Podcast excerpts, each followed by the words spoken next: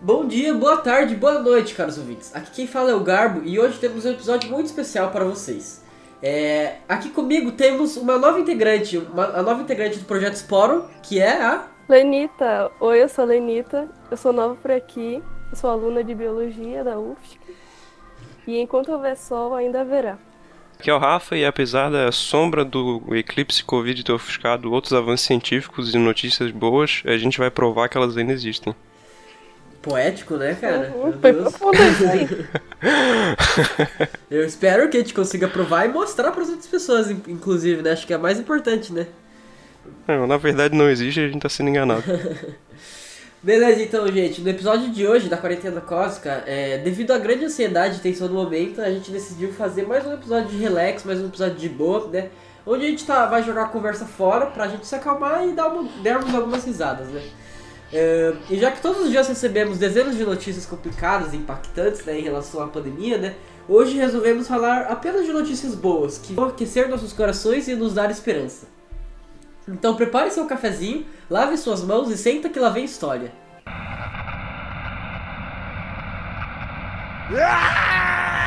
Quarentena Cósmica, o seu boletim pandêmico sobre o coronavírus.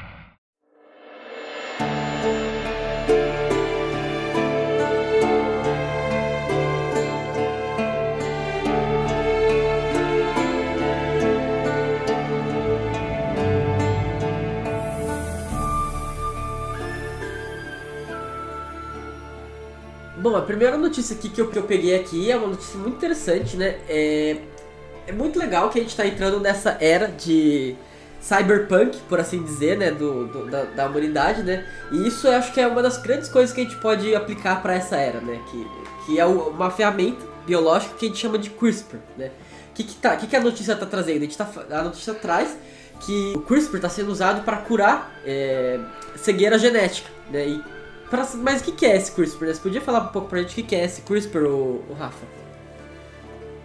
deixa eu ver se eu lembro mais ou menos. é, se, eu me, se eu me lembro, né, o CRISPR ele é o, tipo, uma, um sistema de defesa de bactéria contra vírus, né? Que no caso ele acho que de forma geral ele identifica uma sequência do vírus que vai entrar no, no, no, que vai se inserir no genoma da bactéria e daí, uma vez que ele gravou esse, essa sequência, ele vai saber exatamente onde cortar para remover quando, quando, a, quando o vírus é, integrar no genoma da bactéria. Eu acho que era mais ou menos isso, né? Tipo uma memória é. para saber sempre onde cortar, para identificar o, o, o pedaço da, do vírus. Então, isso que ele disse é basicamente a gente pode pegar um. É uma ferramenta que a gente pode pegar um DNA, qualquer pedaço de DNA, né? E cortar o pedaço que a gente acha interessante, entendeu?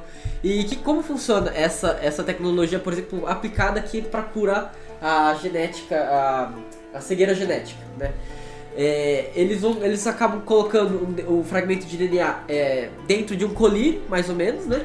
E eles pingam o colírio diretamente no olho, né? E, e esse, esse DNA que vai estar presente no, no, no colírio tal vai entrar nas células e vai se juntar às células do olho, né? E daí vai poder corrigir qualquer tipo de desordem que pode pode estar ocorrendo por causa do DNA, né? No caso que como a, é, a cegueira genética, né, é algo relacionado ao DNA, é algo hereditário, né? Ele consegue corrigir esse tipo de coisa, né? E isso é muito interessante porque a gente começa a entrar numa, numa era de tecnologia médica, né? Muito grande, né? Com, com, essa, com esse tipo de ferramenta, né? Mas é bizarro isso aí que tu falou, porque quando eu penso em engenharia genética, eu penso em modificar o embrião, modificar o, o gameto ou algo do tipo, não modificar uma célula já de um organismo adulto. Você pinga um colírio no olho com DNA e provavelmente alguma enzima e ela vai vai entrar na célula. Como é que é, o que sabe falar um pouco o como que é que tá é falando aqui na notícia, né, é que ele, eles não conseguiram, né, fazer isso ainda, né? Eles estão testando, né? É, mas eles é, tentam reverter a, a, a, a, doença genética, entendeu? Que ela se chama. É meio como se fosse uma terapia, então, É, gênica. exato, A doença se chama amaurose congênita de Leber. E, e a partir dessa, Cara. do uso dessa ferramenta, né? Acho que mais ou menos do jeito que tu falou, né? É, na questão do, da terapia genética, vai, pode ir tentando ir curando essa doença, entendeu? É, é bizarro, né? É como eu falei ali, normalmente eu penso tipo, modificando um embrião, sabe? Encontrando um marcador genético pra doença ou algo do tipo. É, mas isso é muito interessante, né, cara? Pô, porque se a gente já tem, é, tipo, remédios, por exemplo, que podem ser entregados onde a gente quer, exatamente onde a gente quer, né? É, a gente também já está conseguindo ter alteração do nosso, da, da nossa hered- hereditariedade, né? Isso é muito interessante também, né? A gente tá chegando numa época de medicina muito massa. Eu queria perguntar que isso não é o que acontece com o pessoal que, que usa insulina, assim, tipo, parecido. No sentido de que ele. que o, o gene, né, de outro ser vivo é, acaba atuando né, no sentido de melhorar essa questão da diabetes.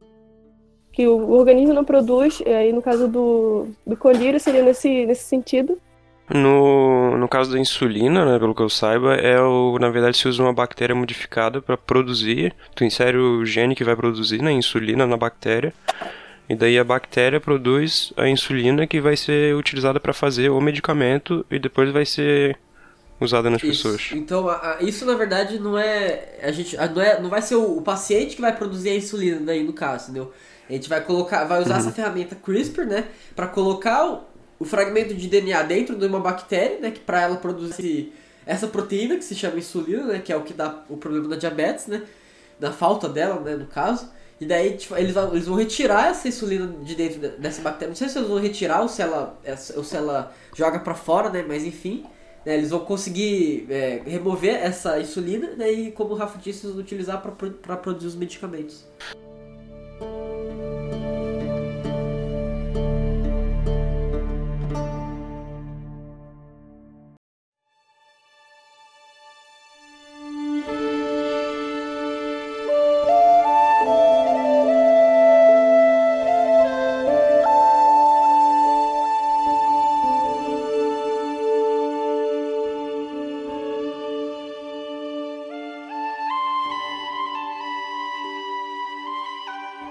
Tá legal então que tu falou desse negócio de futuro cyberpunk, porque na verdade tem uma diferença social bem grande, né? Enquanto alguns lugares têm essa tecnologia, outros lugares não tem nem encanamento e saneamento básico. É, a minha notícia aqui é em relação à vacina contra a Shigella, que é, a Shigella é uma enterobactéria, então é uma bactéria que é, habita o trato gastrointestinal de mamíferos. E ela pode causar desinteria, né, que é um tipo de gastroenterite que causa uma diarreia sanguinolenta e pode levar à desidratação e à morte. E, é, segundo o CDC, que é o Centro de Controle e Prevenção de Doenças dos Estados Unidos, são cerca de 80 e 100 a 165 milhões de casos todo ano no mundo inteiro, que pode levar até 600 mil óbitos. E é uma doença de via f- fecal-oral, né? Então você ingere algum alimento contaminado ou água contaminada e isso tem bastante a ver com a falta de saneamento básico, né? Então por isso aí o, essa questão que eu falei pra ti, enquanto tem a tecnologia de ponta aí na primeira Uhum. notícia, tem outras notícias que tem a ver com pobreza extrema, né? Sim. E ela afeta e é uma doença que é, comete basicamente os países em desenvolvimento, né? Principalmente crianças ah, com menos de 5 anos. E no dia 28 de fevereiro desse ano, na Universidade de Navarra, na Espanha, foi anunciado uma vacina contra a shigellose, que já foi estava sendo testado em camundongos e se mostrou bem efetivo nessa fase. Mas tem. Isso, isso é, uma, é uma doença viral? Não, a Shigella é uma bactéria, uma enterobactéria. Não tem nenhuma vacina ainda licenciada para uso humano contra a Shigella. E ela, essa aqui é importante porque. Porque é- pode ser a primeira, né? No fim das contas. Só que ela ainda está sendo testada só em camundongo. Ainda vai ter que ser testada em outros modelos animais para depois acontecer um, começar os testes em humanos. Se ela passar por, por, por esses testes, né? É, é, a gente já teve duas notícias aí médicas, né? E, cara, isso aí é, é muito legal, né? Ver, é, estar vivendo nessa época, né? Em que a gente está transformando a medicina em algo muito, muito, mais, muito maior do que já foi, entendeu? Onde, onde a gente consegue criar qualquer tipo de vacina, né? Até para bactéria. E, e onde a gente consegue editar o nosso próprio genoma, mesmo a gente estando vivo, né?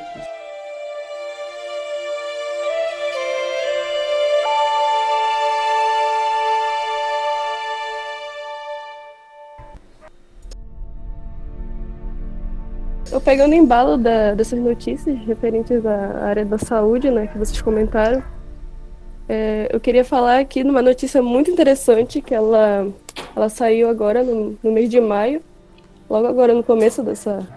Logo agora na quarentena, né? Ela ficou meio ofuscada por causa desse Covid, né? Que tá tomando o espaço, né? De todas as, as notícias e tal. E ela, ela é muito importante, assim, do meu ponto de vista, para ela é um grande, uma grande conquista, na verdade, pro, pro Brasil.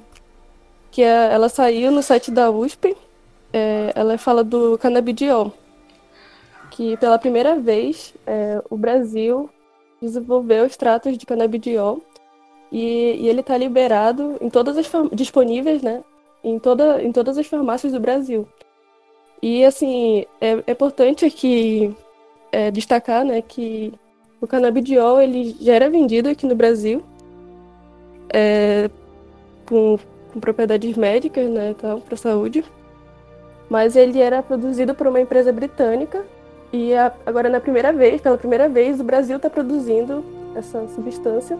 E, e o, o e diferente do medicamento que era produzido pela empresa britânica, que era disponibilizado aqui no Brasil, esse extrato ele foi desenvolvido pela importante também falar que ele foi desenvolvido é, pela USP em parceria com o laboratório é, Prate Dona Dulce, no Paraná. E ele tem uma diferença desse do canabidiol que, era que é produzido por uma empresa britânica e disponibilizado aqui, no sentido de que, que ele não tem uma, uma pré-indicação é, definida. Então, assim, o médico ele vai poder prescrever esse medicamento para o que ele achar que, que vai servir, entendeu? E esse canabidiol produzido pela USP, ele pode ser prescrito para doenças como epilepsia, esclerose, esclerose múltipla, né? Esquizofrenia, para ansiedade, por exemplo. Então ele, ele acaba tendo uma, uma função muito mais abrangente, né? Para tratar doenças desse tipo.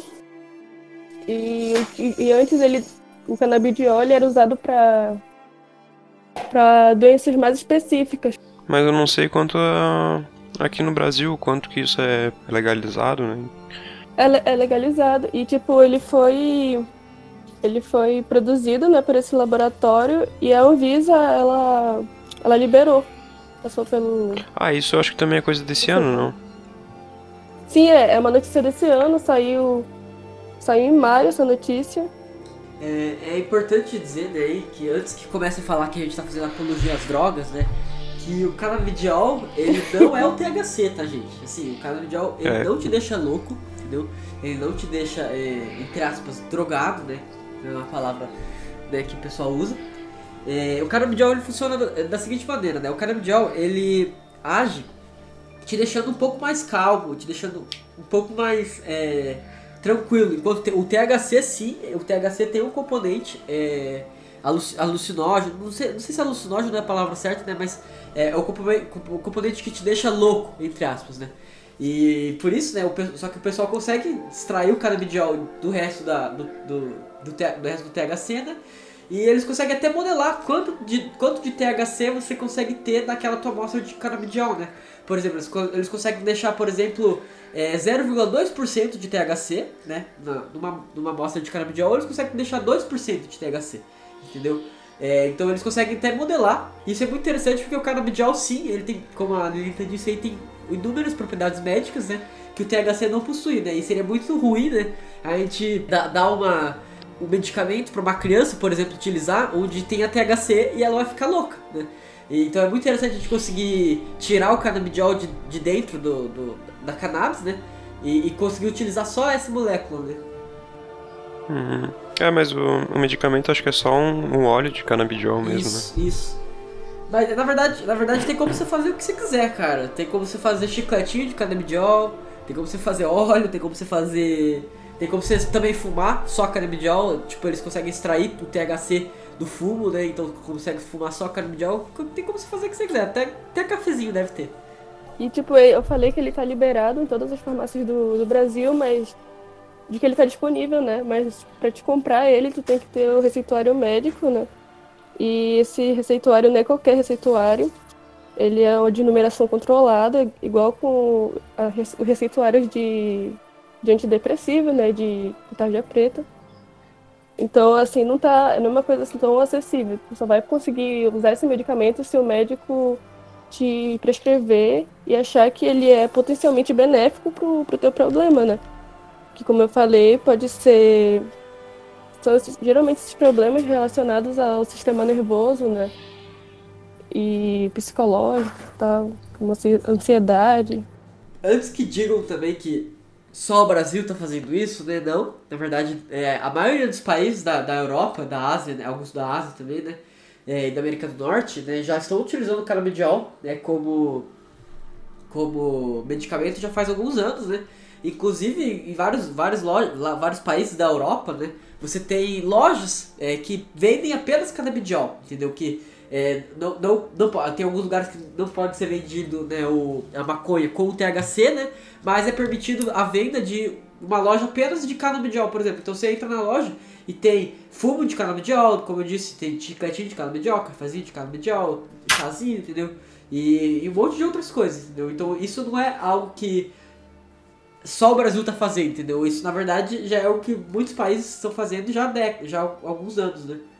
Tá, a próxima é, notícia, na verdade, aqui, ela é muito interessante porque mostra realmente uma união que eu não esperava, né? É, que é, é, uma igreja em Berlim, né? É, abriu, resolveu abrir suas portas para permitir que alguns muçulmanos consigam rezar durante a quarentena, né? Então, o que está dizendo aqui na notícia, né, que tem uma mesquita é muito grande ali em Berlim, só que ela tá fechada devido ao coronavírus, né? É, só que tem uma igreja evangélica ali próxima, né? Que tá, está aberta, né? E está oferecendo, as, tá com portas abertas para, para muçulmanos também entrarem e poderem rezar, né? E tudo mais. O pessoal que, tá, que entra lá dentro, né? Eles têm que todos entrar com máscaras, né? E se manter seis, seis pés, né? Eu não sei quanto que é seis pés, né? Eu não sei porque esses americanos usam essas medidas, né? Mas é seis pés. Cara, deveria ser dois, deve ser dois metros.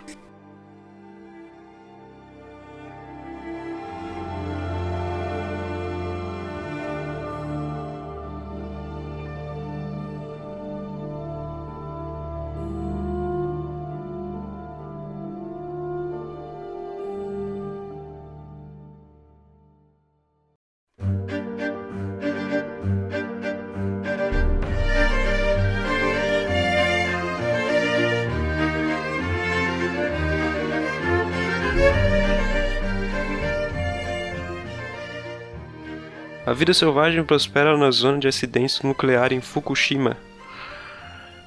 Em 2011, né, em 11 de março de 2011, aconteceu um, um acidente na, na central nuclear de Fukushima que causou derretimento de seis reatores nucleares na usina. E isso levou. Eita. Tá. É, a falha ocorreu e a usina foi porque a usina foi atingida por um tsunami que foi provocado por um maremoto de magnitude 8.7. Esse foi o segundo maior acidente acidente nuclear, né? Acidente, é, acidente nuclear desde o desastre de Chernobyl, que acho que é o principal, né? E o resultado desse acidente foi diretamente ali, pelo menos, né? Foi um, uma morte por câncer que foi atribuída à exposição de radiação, 16 feridos pela explosão de hidrogênio e dois trabalhadores hospitalizados devido a queimaduras da radiação. Aí toda essa região foi evacuada, né? Só que algum um trabalho foi realizado por alguns biólogos entre 2016 e 2017 que colocaram várias câmeras pelo, pelos locais. É, em janeiro desse ano, né, esse trabalho estava sendo mostrados os, os resultados desse trabalho e foi visto que diversos animais já voltaram a repovoar esse local. Cara, isso aí é, é, muito legal porque isso é algo que já vem ocorrendo também já há vários anos em Chernobyl, né? E já nesse gancho aí que você tá falando, né, disso, sim, pô, é, isso é um baita exemplo de como a vida consegue prosperar independente das dificuldades, né, cara?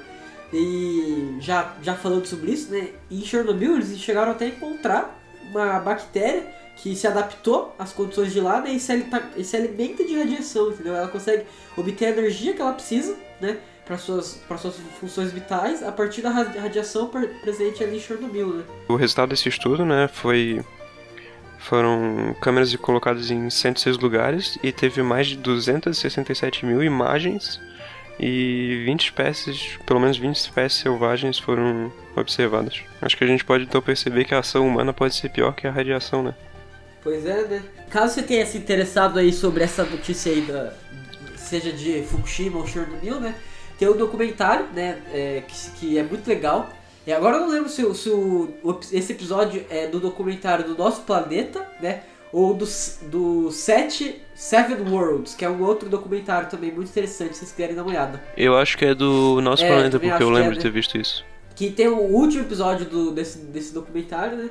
É, ele fala sobre Chernobyl, né? E como a vida tá, é, tá voltando pra Chernobyl, né? Isso é muito interessante. Ele mostra, né? Várias imagens e mais, né? Do, do, da cidade tomada pela, pela natureza, né? Isso é muito, é muito interessante que a gente sempre viu essas, essas cenas né, em filme em jogo e tudo mais, né? E agora a gente tá vendo isso ao vivo, né? A gente tá vendo isso correr ao vivo. É muito interessante, né? Se saber que mesmo se a gente um dia é, desaparecer do planeta, né? A vida vai continuar, né? É, já que vocês estão falando da, da natureza, né, dos seres vivos, é, tem uma notícia que saiu no começo de abril e ela me fez assim, fez o meu dia ficar um pouquinho mais alegre. Ela saiu nesse período, né, de quarentena, e ela vinha assim com a, com a seguinte manchete. É, em confinamento pelo coronavírus, casal de panda volta a acasalar depois de 10 anos. Eu sei, ela parece um pouco idiota essa, essa, essa notícia, mas ela tem essa importância. Pra quem não, não leu essa notícia e tal, ela fala no casal de pandas, né, que, que vivia no, no parque temático lá de, de Hong né, no parque, no parque temático de Hong Kong, na China. E devido à pandemia, esse parque ele foi fechado. E esse, fechamento, esse isolamento, né, que ficou com poucas, é, não teve mais pessoas circulando lá para visitar eles. Isso favore, meio que favoreceu o acasalamento deles. E, tipo, é interessante enfatizar que eles já tinham passado é, por esforços para para incentivar o acasalamento deles, e a fêmea já tinha passado por tratamento de inseminação artificial. E, tipo, essa notícia, ela, ela, é engraça- ela parece engraçada, né? É, mas, mas, assim, a gente tem que pensar que eles, é, os pandas, eles têm dificuldade em se reproduzir em cativeiro, né? E eles já, tiver, já correram o risco de extinção. E, tipo, essa notícia, ela, é- ela é muito boa, porque é uma notícia boa do que, do que a pandemia também causou. Teve coisas boas que a pandemia causou. No sentido dos pandas, né? Que, que já estavam, assim, tem essa dificuldade para se reproduzir na natureza, em cativeiro é maior ainda. E tá aí uma contribuição da pandemia para a natureza e da natureza aí utilizando da melhor forma as dificuldades que os seres humanos estão enfrentando. É importante dizer, né, que os, que os pandas, eles. é, ah, essas ações para salvar os pandas, né, é, elas não são importantes apenas para salvar essas espécies, né? Porque se fosse apenas para salvar os pandas, é, ter- não seria tão importante assim, né? Porque eles até que não, não causam tanto impacto mais no ambiente deles, né? E como ele disse, eles até têm dificuldade de se acasalar e tudo mais. Mas essas ações para salvar o panda também, são, também ajudam a salvar outras espécies. É, vou dar um exemplo de uma espécie aqui de Florianópolis, né? A lontra, né? Existe aqui em Florianópolis, né? Na Lagoa do Peri, o projeto Lontra, né? O interesse principal, assim, é, é salvar as lontras, né? Mas isso é bom também porque conseguindo fazer políticas públicas para proteger a lontra, por exemplo, você consegue proteger os outros animais que vivem nesses mesmos habitats, entendeu? Então, às vezes, é, por exemplo, alguns parques são criados apenas para proteger determinado animal, né? Seja ele uma lontra ou um panda, né? E ele acaba, essas políticas públicas acabam é, auxiliando, ajudando outros animais, né? Que não o alvo do, do projeto e tudo mais, né? Isso é muito interessante também.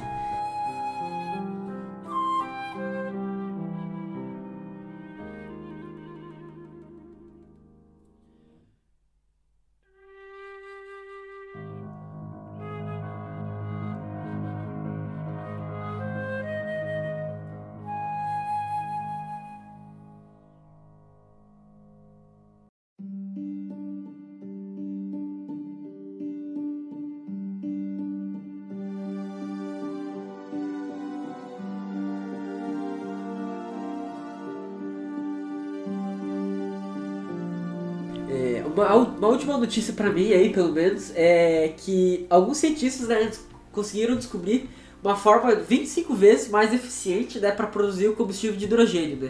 O que, que é o combustível de hidrogênio? Né?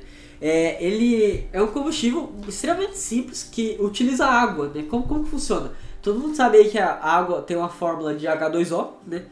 É, e a partir disso, né, eles conseguem destrinchar é, essa fórmula, né? E gerar uma reação em que a água vai se tornar gás hidrogênio e oxigênio, né? E isso é super interessante, né? Porque o, é totalmente sustentável, né? Porque você não precisa utilizar combustível fóssil daí, né? E você também libera, acaba liberando oxigênio de volta para o ambiente, né? Coisa que a, a gente. É, coisa que é interessante para resfriar o planeta, né? Já que o oxigênio ele é um gás uhum. que retém pouco calor, entendeu? Tá, essa outra notícia que eu trouxe tem a ver com salmonella, que é também é uma outra enterobactéria que causa cerca de 20% das infecções bacterianas diarreicas no mundo. E na verdade é uma pesquisa que foi realizada em Harvard, na Faculdade de Medicina de Harvard, que mostrou que em ratos as células nervosas do intestino, elas não só avisam o corpo de que está acontecendo uma infecção por, por, essa bactéria, como, elas são, como essas células nervosas também participam é, efetivamente e diretamente na, no combate a, ao patógeno. Essa infecção ela ocorre quando a bactéria entra no. Ela também é de via fecal oral, a rota de transmissão dela. Então, depois que tu ingere um alimento ou uma bebida, uma água contaminada com a bactéria, ela vai entrar no teu intestino e no teu intestino ela, ela usa uma célula que chama célula M como porta de entrada para a luz do lúmen, né? E o que acontece é que o, as células nervosas do, do rato, ali no caso, dos camundongos, né? Elas não só identificam a presença da bactéria, mandando sinal de dor para o sistema nervoso central, como elas também é, secretam uma proteína chamada Que que diminui o número de células M, que são a porta de entrada para para salmonela. E ela também aumenta a população de, de bactérias filamentosas segmentadas que são naturalmente presentes no, no nosso intestino e no intestino de, dos outros mamíferos como um camundongo. E essa esse aumento dessas bactérias forma tipo uma rede né? Uma malha que impede as, uh, a salmonela de, de ter acesso às células que ela usa como porta de entrada pro, pro intestino. E daí essas duas táticas elas vão barrar a, a infecção né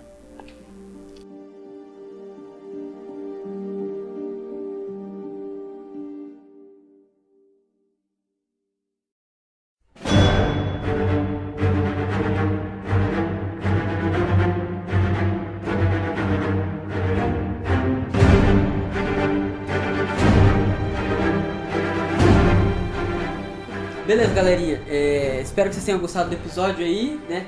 Caso vocês achem que ficou um pouco fora, né? Vocês poderiam mandar sugestões pelo nosso e-mail, né? Ou poderia até mandar o que vocês gostaram, o que vocês não, vocês não gostaram, né? É, e só lembrando que o, o podcast ele é do Projeto Sporum, do Pet Biologia UFSC. Mandem tchau aí, pô. Tá, tchau. Falou. Falou então, galera.